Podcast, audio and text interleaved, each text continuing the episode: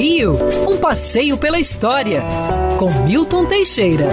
Bom dia, Mário. Bom dia, ouvintes. Tenham todos uma ótima semana, uma semana maravilhosa. É, nós temos algumas datas interessantes ocorrendo ainda no final de setembro. Vamos aqui já entrando na primavera, nós já está esquentando um pouquinho mais.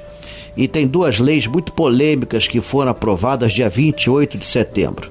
Em 1871, é, o imperador estava viajando pela Europa, fazendo seu bom relacionamento entre as várias nações, e a princesa Isabel, que era adepta da abolição da escravatura, ela consegue passar pelo Congresso a lei do ventre livre.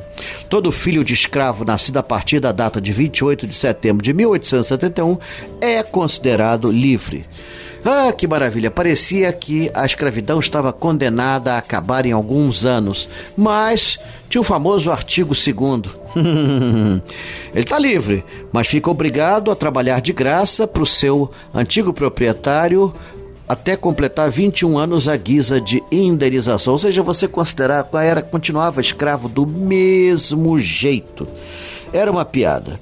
Anos depois, a princesa consegue aprovar outra lei, lei dos sexagenários. Todos os escravos com mais de 60 anos, a partir do dia 28 de setembro de 1885, estão livres. Era uma piada, nem os brancos chegavam aos 60 anos, quanto mais os escravos.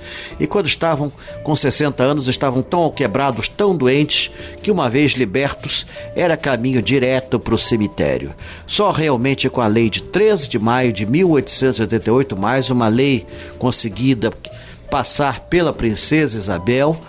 Graças a essa lei, não temos mais escravos no Brasil e a escravidão passou a ser assunto dos livros de história. Quer ouvir essa coluna novamente? É só procurar nas plataformas de streaming de áudio. Conheça mais dos podcasts da Band News FM Rio.